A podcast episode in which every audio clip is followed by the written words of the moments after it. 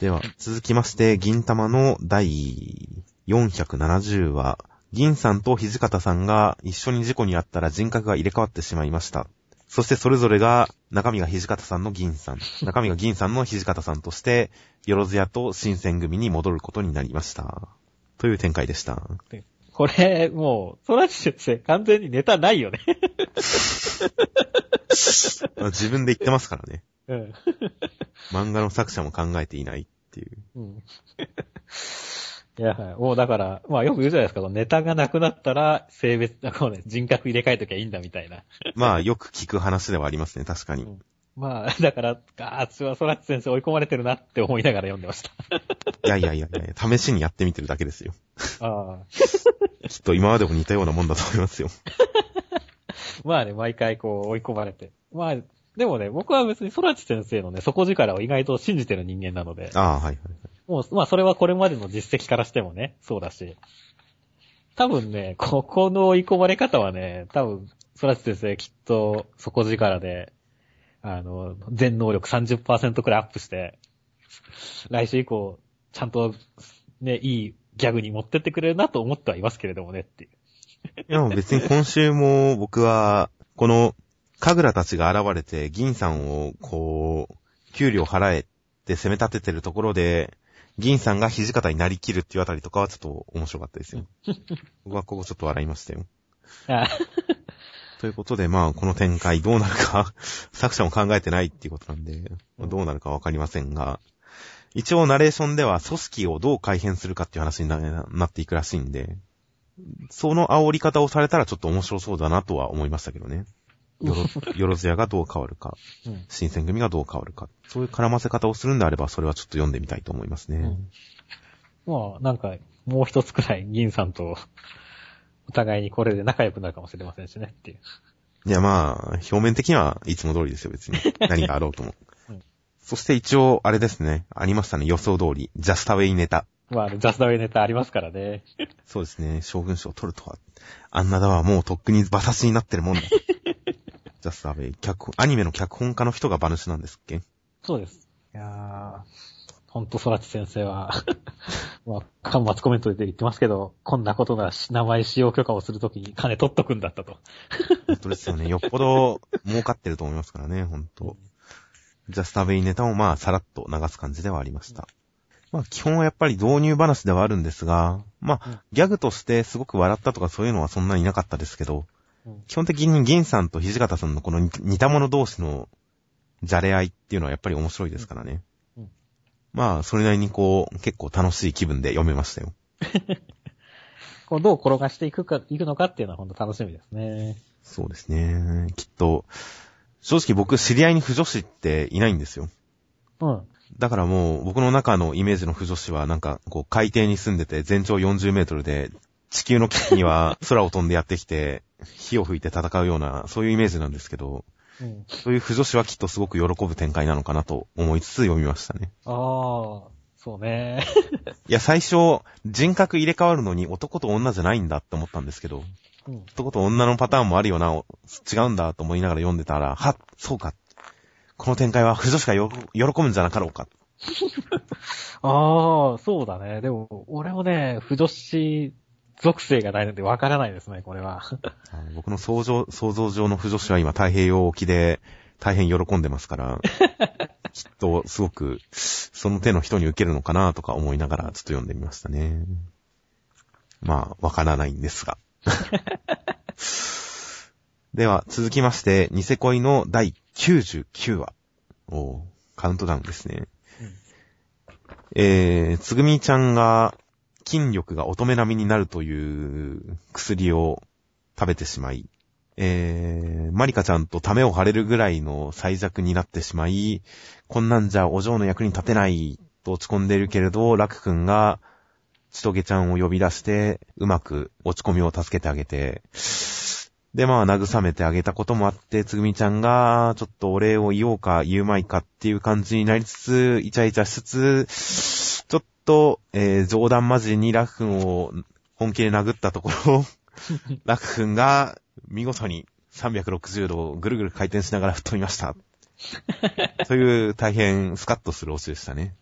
やー、スカッとするオチでしたね。いや、ナイス、ナイスつぐみって思いましたね。うん。それはもうあれですか？ラク君の負債ですか？いやいや、いやいや、ラク君はこうされて叱るべき男ですからね。多少いい面してるからってそんな許されることではないですから。いや、いい回でしたよ、ほんと今回。うん。いや、面白かったですね。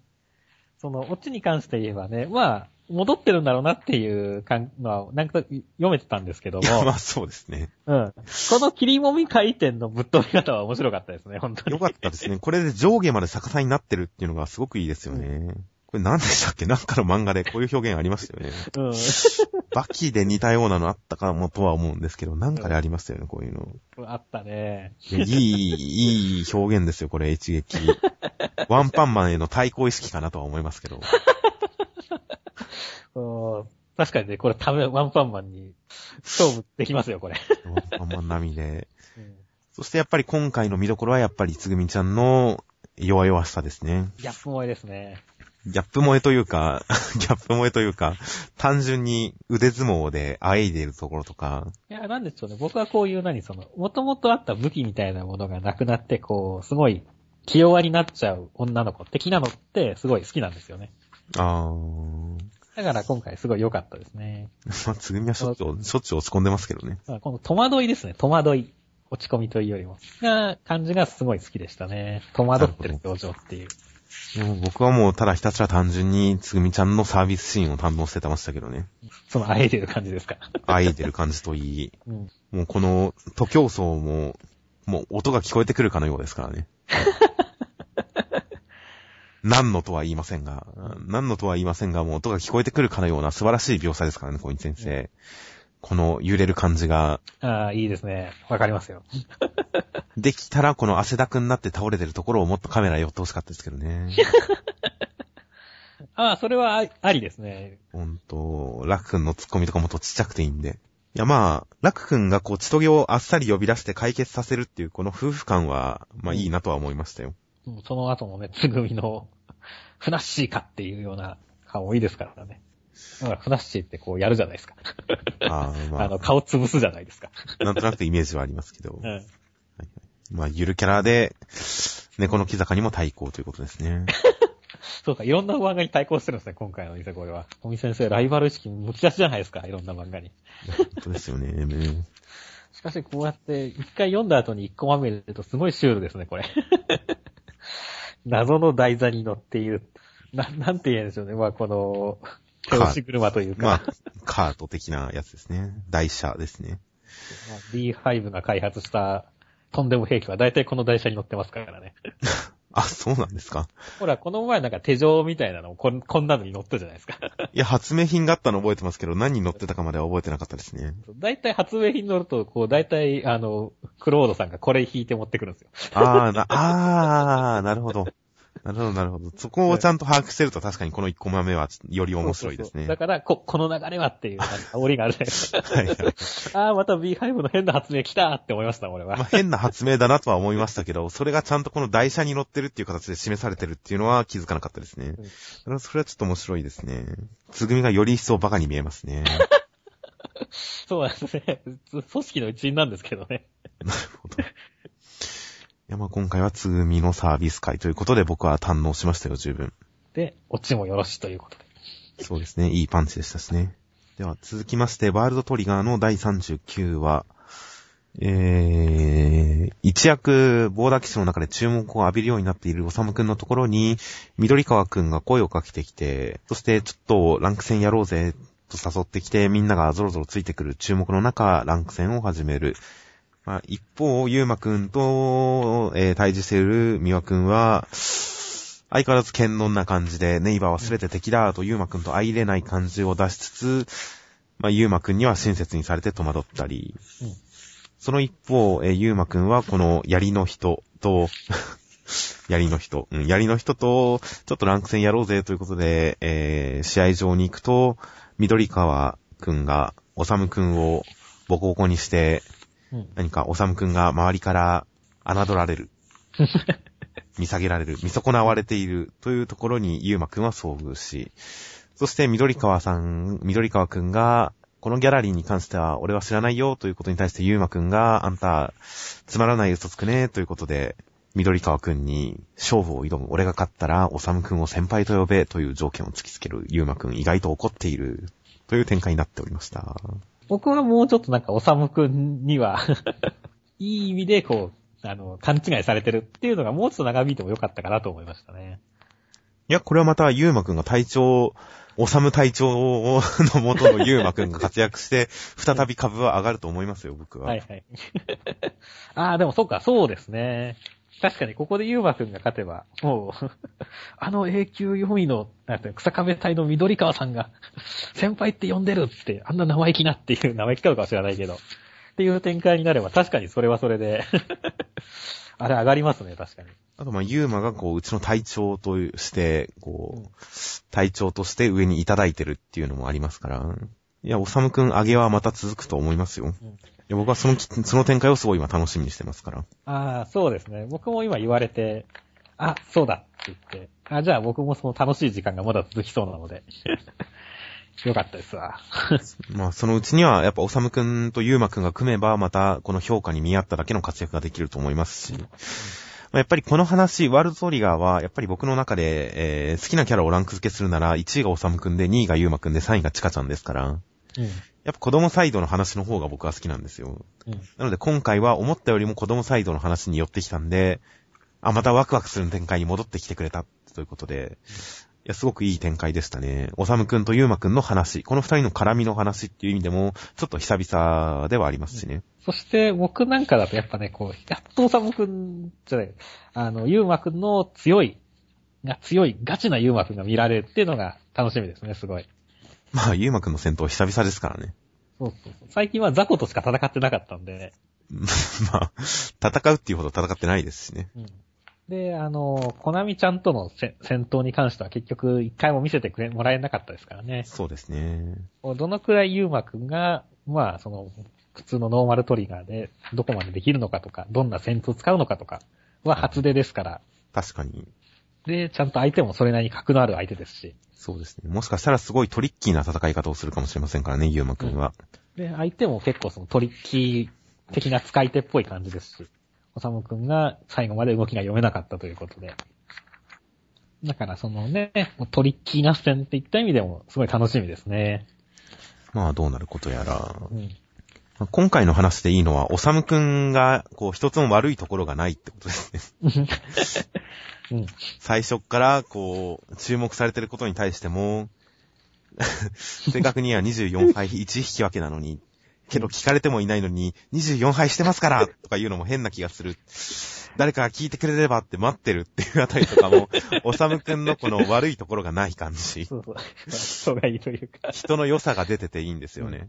いいですねで、。おさむくんは何も悪いことしてないし、間違ったことしてないし、本当に基本的に善人で考えてることも真っ当なのに、この緑川くんがおさむくんのことを馬鹿にするっていうことでもムカつきますからね。この言い方ですよね。お疲れメガネくん、実力は大体分かったからもういいや。帰っていいよ。てめえ。てめえ。そうですね、憎たらしいです。これはいい展開ですよ、ちゃんと。1話の中の構成で、ちゃんとおさむくんの良さが、いい人さが出てますし、緑川くんにムカつきますし。うん。そっからさらに、この緑川くんに関しては、特には、何考えてるかは、あんまり出てないですが、うんなので読者的にも緑川くんがどこまで天然なのか、あるいはどこまで悪意があるのか、わからない状態で読んでるんですが、うんここで、この見物に集めたのお前かって言うと違うよ。俺は何もしてないよ。っていうのに対して、ゆうまくんの、このお前、つまらない嘘つくねという、サイドエフェクト、嘘を見抜くという能力が久々に発揮され、うん。この時点で、こう、緑川くんがちゃんと悪意持ってやってたんだっていうことも分かりましたし、うん。いやもうこれは成敗するしかないなとは思いますよね。いやー、成敗します。してほしいですね。本当に確かに言われてみればね、緑川くん、本当に憎たらしいやつなんで。多少あれなのは、あの、ゆうまくんが、この戦闘で負けたら俺の点やるよって言ってたけど、点のやり取りできないって何回も説明してますよね。こんな、なんか個人的にトレードできるもんなんですかね。というのはちょっと思いましたが。どうなんでしょうね。もしかしたらり個人的になんかできるのかもしれませんけどね、っていう。まあ単純に、ゆうまくんが言うだけ言ってるっていう可能性もなくはないですが、うん。ちょっとここは1話の中で、トレードできないっていう話が2回出てきて、俺の点をやるって言われると、ちょっとだけ、あれっては思いましたが、うんまあ、後々何か解決してくれるんでしょう。うん。ワールドトリガーはそんなこう、なんか、設定的にちぐはぐ感があることはあんまりないので、うん。きっと何か、よく考えればわかることになってるんだとは思いますけどね。うん。そして、藤部はずっと、あの、あれですね。三輪さんのこと忘れてましたね、我々。三輪さんは情緒不安定ですね、ほんと。本人も、こう、感情の持ってき方をどこに持っていっていいかわからないような感じになっちゃってますからね。いやー、何かきっかけがないともうちょっと、うん、落ち着きどころは見出せない感じもしますね。ちょっとかわいそうな感じになっちゃってるんで。彼もね、根が悪い人じゃないんで。だから、ゆうまくんもこう、親切にしてあげてるのは、やっぱ、みわくんが悪い人じゃないからですよね。うん。自分、ネイバー嫌いだ、お前もまとめて、みんなまとめて、ネイバーは全員的だって言ってるけど、ゆうまくんがこう、友好的に接してるっていうのはやっぱ、根本的にはやっぱ、うん、悪意で動いてるわけじゃないからですよね。うん。まあ、みわくんどっかで落としどころをつけてほしいですが、目の下熊キャラのままでもいいので別に。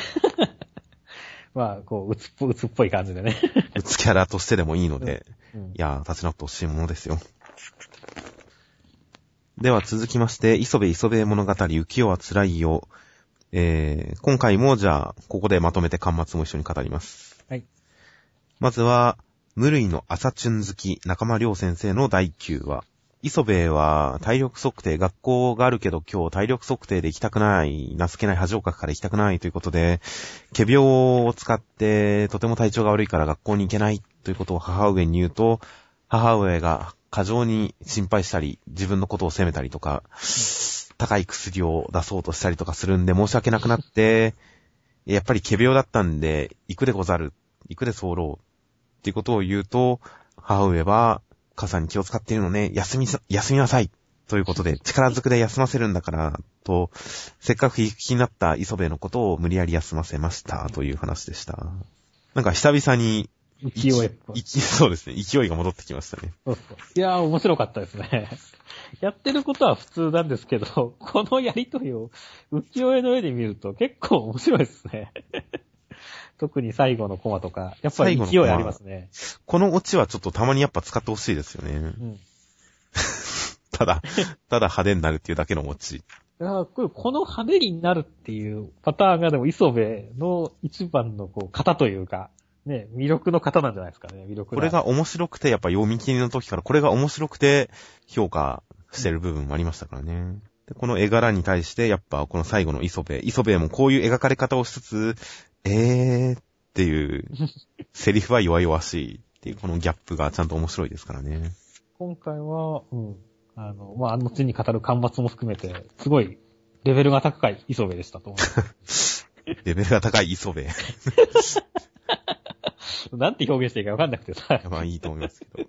で、端末の方をじゃあちょっと読んでみますと、端末は、えー、無類の猫好き中間良先生による第10話お犬様で候。磯部は、ふらふらしてましたが、生類憐れみの例で犬がとても大事にされているので、犬が殿様扱いされているということで、犬が大変前周りにチヤホヤされて、貸しづかれて、何の張り合いもない、磯に逃げ出すか、とポツンとしていると、そこに磯部がやってきて、その犬を飼おうとする、飼ってくれるのかこいつと思ったら、母上に、ちゃんとお世話できるの？って言われて磯部は、できない。じゃあ無理ね、バイバイと言ってそのまま飼わないという話でした。まず思ったこととしては、うん。犬大名。いや、わかりますか？犬大名。犬大名、わかりませんか？犬大名。こう、端末漫画の開祖であり、うん。僕が最も好きな漫画の一つに数えられるマイフェイバリット漫画の一つである、王様はロバ、ハッタリ帝国の逆襲、何は国知先生。うん。あれは、まあ、いろんなキャラクターを描いたオムニバスというか、ショートショート、ショートギャグがオムニバスでやってるわけですが、うん。特定のキャラクターがたまに何度か出てきたりするわけですよ。うん。あるキャラクターがいて、それが何度か出てきたりすると。まあ、うんギャグ漫画日和的な感じで、うん。その何度か出てくるキャラの一つが犬大名ですよ。あー、でもね、言われてみて、なんかね、ちょっと、記憶の片隅にある。それを思い出さざるを得ない素晴らしい作品だなと。いや、別に悪い意味では全くない、うんこれは。この犬は二足歩行なのか四足歩行なのかっていう。いや、二足歩行じゃないですか。そうだね。城の中では二足歩行だけど、外に出ると四足になるんだねって。ああ、確かに。座るときは腰で座りますけどね。そうそうそうそう。うんざりだって。だから、どっちなんだこいつっていう感じがちょっと面白かったですね。あと、ふんどししてるっていう。そうですね。いやー、シュールで良かったですね。こう、端末はやっぱりこれくらい気の抜けた感じで、やってくれて、でもなおかつ面白いっていう感じがあって、俺は今回の話もすごい好きでしたね。まあ、面白かったですね。後半、この犬が自分でモノローグで結構詳しく語り出すっていうところに関しては、うん。違う方向性もあったかもなとはちょっと思いましたけど、あえて本当にただの犬っぽく描くという。深いことは考えてない、うん。ただの犬という描き方をしてくれてもよかったのかなとは思いましたけど、うん。でもまあ、最終的にこの犬が磯部を見下すようなこの、この展開になるんであればまあ、これはいいなとは。ちゃんとお世話できるできないじゃあ無理ね、バイバイっていう、この展開は、この展開は、なんでしょうね。磯部、意外とやっぱ人物としてちょっと高人物なところはありますよね。ありますね。素直なところもありますから。そう。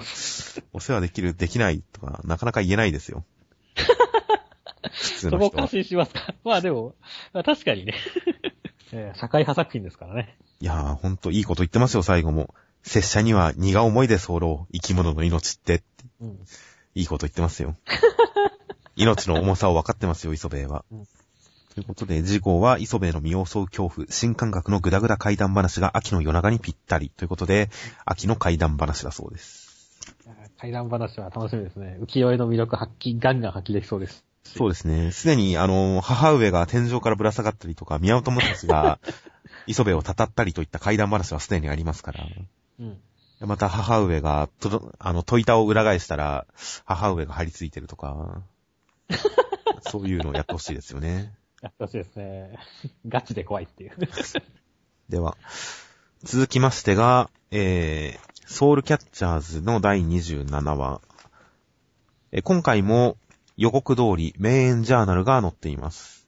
うん今週から、今週号から読み始めても大丈夫。ソウルキャッチャーズってこんなお話という、これまでのあらすじが載っているので、これまでソウルキャッチャーズを読んでいなかった方も今週号のジャンプを買えば読み始められるんじゃないかなと思いますので、ぜひ読み始めてほしいですね。いや、本当ですね。そして、えー4コマ漫画は、新海先生書き下ろし4コマ漫画、名古屋って何でもある。上根くんたちが、吹奏楽コンクール全国大会を見るためにチケットで名古屋に行った、えー名古屋の感想としては、えー味噌カツ、エビフライ、手羽先、ひつまぶし、赤服、などの感想で、何しに行ったんだと突っ込まれるという話でした。まあ、名古屋は何でもありますからね。山本正幸曰く、日本の首都ですからね。ああうん、まあ何でもあるかと言われればそうでもない気はしますけど。まあ、元そっち方面に住んでた人の意見としてはってことですね。そも、そもそも朝服は伊勢じゃないですか。ということで、今回は結構おとなしめの4コマでしたね。うん。意外と破壊力はなかったですね。で、で本編の方は表紙でイチョウくんとカミネくんの、このイチョウくんの、なんでしょうね、黒い羽が生えているかのような、黒い炎に変わっているかのような、このイチョウくんとカミネくんの表紙から始まりまして、で、なんと、店内ウィンドフェス明け学校、なんと合宿が始まっておりました。うん。朝から大変賑やか、オーラ先輩もご飯を作ってくれる、大変賑やかな合宿の中、えー、小玉先生によるパートレッスン、みんなヨボヨボのおばあちゃん、おじいちゃんに老けていく 恐ろしい、恐ろしい中、上根くんも、えー基礎のテンポキープから学び直しということで、延々と腕を振らされて出てきた頃には手がしわしわに見入らかしていました。そしてラストは合奏。このメンバーで全国に行きたいと上根くんは思ったりするんですが、翌日なんと、えー、木戸さんという方が退部届を先生に出していました。という展開になっております。もう私いきなり、まあ、ちょっと予告で合宿編ってありましたけど、いきなり合宿でしたね。確かに、いきなり合宿でしたね。始まってましたね。先週、こう、学校の朝の描写から始まって、てっきり普通に学校生活かと思いきや、朝チュンの描写からがいきなり合宿ですからね。うん。これは朝チュン、無類の朝チュン好きの中間良先生も喜んでるんじゃないかと。そうだね、朝チュン描写ありましたからね。朝チュンですよ、これ。いや、はい。でも相変わらずね、こう、各キャラクターの使い方が上手くて、面白かったですね。合宿そうですね。結局、天来ウィンドフェス終わって、終わった後の打ち上げ、まあ打ち上げも楽しかったですが、うん。なんでしょうね。やっぱ大きいバトルを乗り越えたら、その後やっぱ日常会が欲しいっていうのは、まあバトル漫画の基本としてあるじゃないですか。うん。ありますね。そこでやっぱ主人公には楽しい思いをしてほしいとも思いますし、うんやっぱそういう大きいバトルを乗り越えたら、ご褒美かつ日常期間、日常に戻る話っていうのは欲しいですから、やっぱこれはいいですよね。よかったですね。特にオーラ先輩よかったですね。オーラ先輩は、なんでしょうね、この猫耳。いやー、すごいですね。猫耳三角筋ですよ。このリボン、リボンの目立つエプエプロンといい、なんでしょうね、このオーラ先生の 装備の性能の高さは。そう、高いっすよね。いやー、だからこれはもう、すげえな、すげえサービス精神だなと思いました、俺が、新海先生。本当ですよ。いやこういうところ、本当うまいですよね。うまいというか、本当、うまいこと弾けますよね。新海先生は。そうですよ。お給食のおばちゃんたちもオーラ派ですからね。オーラ派ですからね。神根くんに敵意を向けるという。できたらいずれおばちゃんたちにも神根くんを認めてほしいですけどね。この二人に、この二人ならって思ってほしいですけどね、おばちゃんたち。ああ、そうですね。おばちゃんたちもエグザイルのに回ってほしいですね、本当に。おばちゃんらしい遠慮のなさで、ガサツさで、この二人をくっつけてほしいもんですが。いや、吹きこ、吹き越し先輩はラブコメに参加しないんだなっていうのはちょっと残念でしたね。本当ですね。今回だって吹越先輩、後ろ姿とおばあちゃんしか出てないじゃないですか。多分この合宿明け、朝女子と男子が合流してるシーンで、カリンちゃんを笑ってるのはカスミンじゃないですか。ああ。そうですね。あそう、いたいたいた。よかった、いた。そうですよ。ちょっと髪を整えてないか感じのカスミンが。いやー、ほんとだから、カスミン、おばあちゃんだけだったら悲しかったですけど、今、ちょっと発見できてよかったです。そうですね。ここでなんとか、心を取りも、心をこう保つしかないですよ、これで。いやでもヒロイン級のカスミンをこの扱いっていうのは容赦がないですよね。容赦がない新海先生は。いやー、でも今回はまあ、その代わりと言ってはなんですけど、小玉先生が良かったですね。いやーまあ、この、指揮棒を振り続けなさいっていうさどっけのある感じもいいです。表情もいいですけど、はいはい。何よりもこの、合奏だと準備できてんのかっていう走り方がすごい可愛いって。両手を上げてますからね。そうそう。この走り方すごい可愛いよねって。確かに真面目な顔して両手上げて走ってるっていうのは良かったですよ。いや、可愛いですね、小玉先生。いや、小玉先生の魅力にも溢れた合宿編でしたね。キャラの描写が本当素晴らしいですね、合宿編。そしてその楽しいお楽しみの合宿描写を経て、パートリーダー攻略編の続きになるであろう、この木戸さんの対話話と。いや、はい、本当に、だから、まあ、決意を新たにしたところでまた新たな試練っていうのは、まあ、いいですね。うまいです。まあ、天内ウィンドフェスが終わったら、また、えー、パートリーダー攻略の続きだろうなというのは、ある程度予想通りの展開ではありますので、うん。この対話話、どうなるのか。また、あんまりネガティブなことを言ってないっていうのが、いい感じのひねりが加わってますよね。ちょうどいいかなって言ってみたそういでね。なんです。つら、辛くてどうのこうのとか、思ったようにできなくてとかじゃないですからね。成績も良かったし、ちょうどいいかなっていう。うんそうですね。ちょっとどういう感じなのかっていうのはわからないですね。ということで、来週彼女がどうなるのか、とても楽しみです。楽しみです。そしてセンターカラーです。来た来た来た、事後センターカラー。まさか事後予告までこんなにテンションが高いとは。いや、担当もだからテンション高いんじゃないですかね。いやー、それはこのソウルキャッチャーズを書かせてるっていうんであれば、それはテンション高いんでしょうね、きっと。さあね。なんか、お互いテンション高くないとやってられない感じはありますから。ついていけないでしょうね、きっと。うん。ということで、センターカラーも楽しみです。そうです。どんなカラーになるか楽しみですね。なんか、なんでしょうね。新海先生、ソウルキャッチャーズ、特にこう、絵が際立ってうまいっていう印象を抱かせるような画風ではないですけど、コミックスの表紙とか、カラーとか、なんか、かっこいいんですよね。かっこいいね。やっぱ構図とかなんでしょうけど、色使いとかもいいですし、なんか、妙にかっこいいんで、妙に、妙にかっこいいんで、来週センターカラーは楽しみです。そうですね。では続きまして、サイキクソの災難の第76話。えー、テルハシさんのお兄さんのドラマ撮影が近所であるということで、そこにテルハシさんが行ったら、えー芸能界にテルハシさんが発見されてしまって大変だから、近づかないように伝えてくれと、佐伯くんが頼まれました。うん。ということで、テルハシさんにそのことを伝えに行くと、お兄ちゃんが迷惑をかけたお詫びに、お茶でも行かない。と言って断る気満々だったんですが、テルハシさんが断られたら死ぬしかないと思っているんで、仕方なく佐伯くんはそれに付き合い、うんでも付き合うとやっぱりテルハシさんはどこに行ってもすごく目立ってしまうんで、早く帰らないかなと思うんですが、テルハシさんが甘味を持ち出したことでそれに釣られて、なんとかついていく佐伯くん。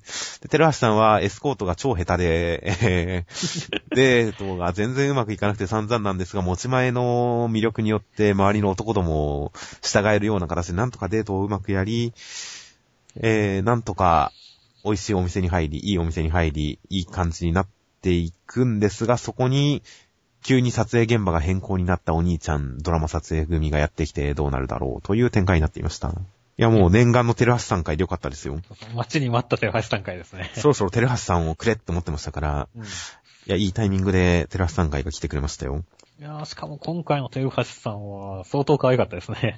いや、まあ、このテンパり方がいいですよね。断りにくい。断れたら私死ぬわよ。もう生きていけないって。いやーこれはなかなかね、すごい、逆にこう、なんだろうね、佐伯くんに対する魔性の女ですよね。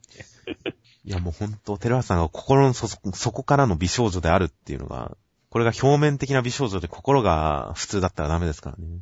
うん。テルハシさんが心の底から何の疑いもない美少女であるからこそ、佐伯くんに対してもなんとかこうアプローチできてるんですよね。うん。そしてそんな美少女が、こう、基本的に佐伯くんの前ではダメなやつであるっていうこのギャップがいいんですよね、やっぱり。し、しまってるし、なんもねえよ畳屋が3連続とかも、絶対ありえないですから、そんなの。やー、ほんとだからこのね、ダメなところも魅力になってるってのは、テレハシさんのすごいところですよね。むしろダメなところこそが魅力ですけどね。ああ、そうですね。ただみんなにチヤホヤされて、うふふって言ってるだけの美少女だったら、それは別に魅力じゃないですから、うんその子が 自分でなんかやろうとすると全然ダメだっていうのがやっぱ可愛いんですよね、テルハシさんは。そして、こう、男道を手玉にとって、さあデートの続きよって言ってるっていう感じがね。そうですね。天然な感じは本当にいいですね。悪意がないんですよね、うん男を使うことに対して。それは佐伯くんもすごい困り顔になりますよって。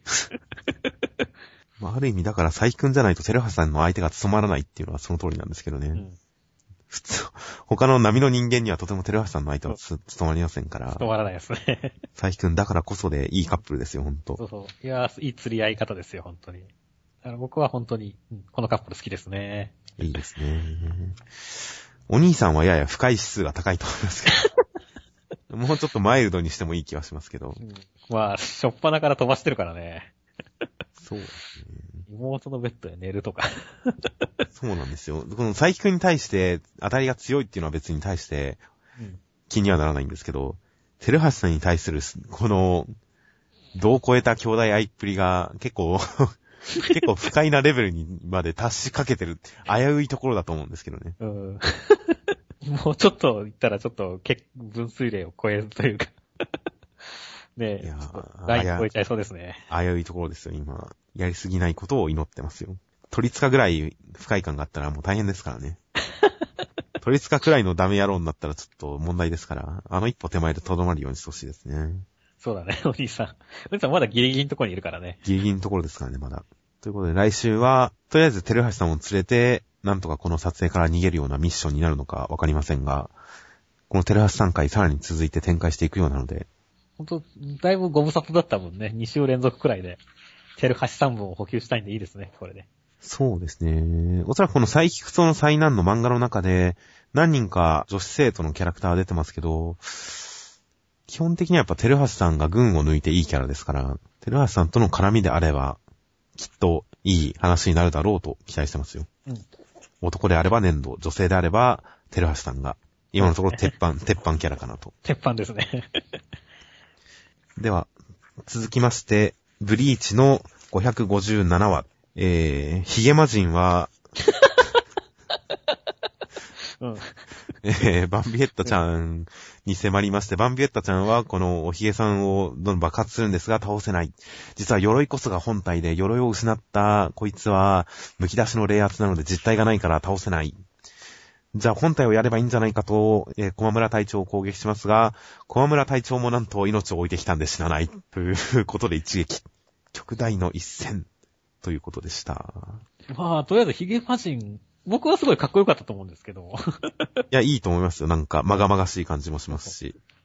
そう、すごいまがまがしくて怖い感じが出てますからね。はいはいはい。で、爆発にも全然効かないっていう、アンデッド、ゾンビ感。いやー、なんかどっちが味方かわからなくなるくらい、凶悪な感じが出てて、このヒゲ魔人はすごいかっこよかった。こはかっこよかったですね。あのドヤ顔バンビエッタちゃんのから、ドヤ顔消えてますからね、もう後半の方とか。確かに、目を見開いてますからね。だから今週はだからね、まあ、派手な爆発描写、ヒゲ魔人の圧倒的な存在感。はいはいはい。いやー、かっこいいブリッジですよ、本当に。いや、かっこよかったですね。小村隊長も言ってることおしゃれですしね。それはね、人の姿でおるうちは、わしが生き絶えることはないっていうとこ、それともっとなんか、いや、もう命は塔に置いてきたも含め、それありなのって思いましたけど。そうだよ。ちょっとチート能力すぎるところはあるんだよね。チート感がものすごいですよね。もうあとはこの人化の術の維持できる条件が何だろうなっていうのはちょっとわかんないですけど。そうだね。まあ、時間制限的なものがありそうな雰囲気ではありますけどもね。一瞬この最後の見開き前のページで、小村隊長の周りに犬の輪郭が浮かび上がってるのを見て、あ、もう戻っちゃうのかなと思いましたけど、いや、でもなんか、そろそろ戻りかけてるっていうことなのかもしれないですね。かもしれないですね。いや、しかしほんと、ほんと強いな いや、強いね。まあ、確かにね今回もうほら、あの、相手がさ、まあ、その、バンビエッタちゃんのね、もう完成体、もう、もう、ぶっちゃけ相手が相当強いじゃないですか。まあ、そうですね。だからまあこっちもそれを超えるチート能力を出していかないとねっていうところではあるんですよね。はいはいはい。いやでももしかしたらこれは本当にでも、まだチート合戦の序章みたいなもんかもしれませんよ。いやでも、さすがにこの戦いで、隠していた奥の手感は、こっから先はないとは思いますけど、覚醒、覚醒はあるかもしれないです。まあ、バンビエッタちゃんはあの、味方だ、パーティーがいますから、うん。もしかしたら合流するのかもしれませんけどね。そしたらじゃあこっちも、平子さんの力とか借りないとダメじゃないですか。平子隊長の挽回 でなんか出ましたっけ今まで僕は記憶にないですけど、いや、まあ、ないですけど。フォロー化して挽回して、平子隊長が回復さえすれば、きっと何かすごいことをしてくれるとは思いますんで、まだお互い、助立ち、助っ人っていうことで考えれば、まだまだお互い、この勝ち負けの往復はあり得そうですね。うん。しかし本当、心臓、いや、前回の人化の術をまあ教えるために、心臓を捧げようって言われて、ブシャーってこっちが飛び散ったという回想シーンがありましたけど、あの後どうなってこうなったんだろうなと。心臓をえぐり出すような描写があって、その後どういうやりとりがあって、どういう展開があって、どういう流れで、この人間の姿で戦場に戻ってこれたんだろうなと思ってたんですけど、今週の中は普通に心臓を置いてきてるんですよね。いや、まあ意外と、うん。はい 傘をしてるうちは、まあ、まあ、挽回取られてたからあれだけど。は大丈夫。傘を取ってからなんか、力が発揮できるとか、そういう感じだったのかもしれませんけどもね。っていや、まあ普通に、普通にあれは武装だったんじゃないですか、鎧は。別に。そうなんですかね。まあ単純に姿を隠しときた方だけっていう大人の事情なのかもしれませんけども。わかりませんが、まあ、本当に心臓抜き出してきたんだ。それで大丈夫だったんだ。っていうのは、ちょっとびっくりでしたよね。まさか何のひねりもなかったとは。もはやルールがよくわかんない状態にはなってますからね。うん、なってますね。いや、もうでも、ブリーチは別に細かいことを考えちゃダメなんですよ。かっこよくもいいんですよ。心臓を置いてきて心臓のない状態で戦ってるなんてかっこいいですからね。ほんと。心臓がないから死なないんだっていうのを、もう理屈では合ってますから。本当ですよ。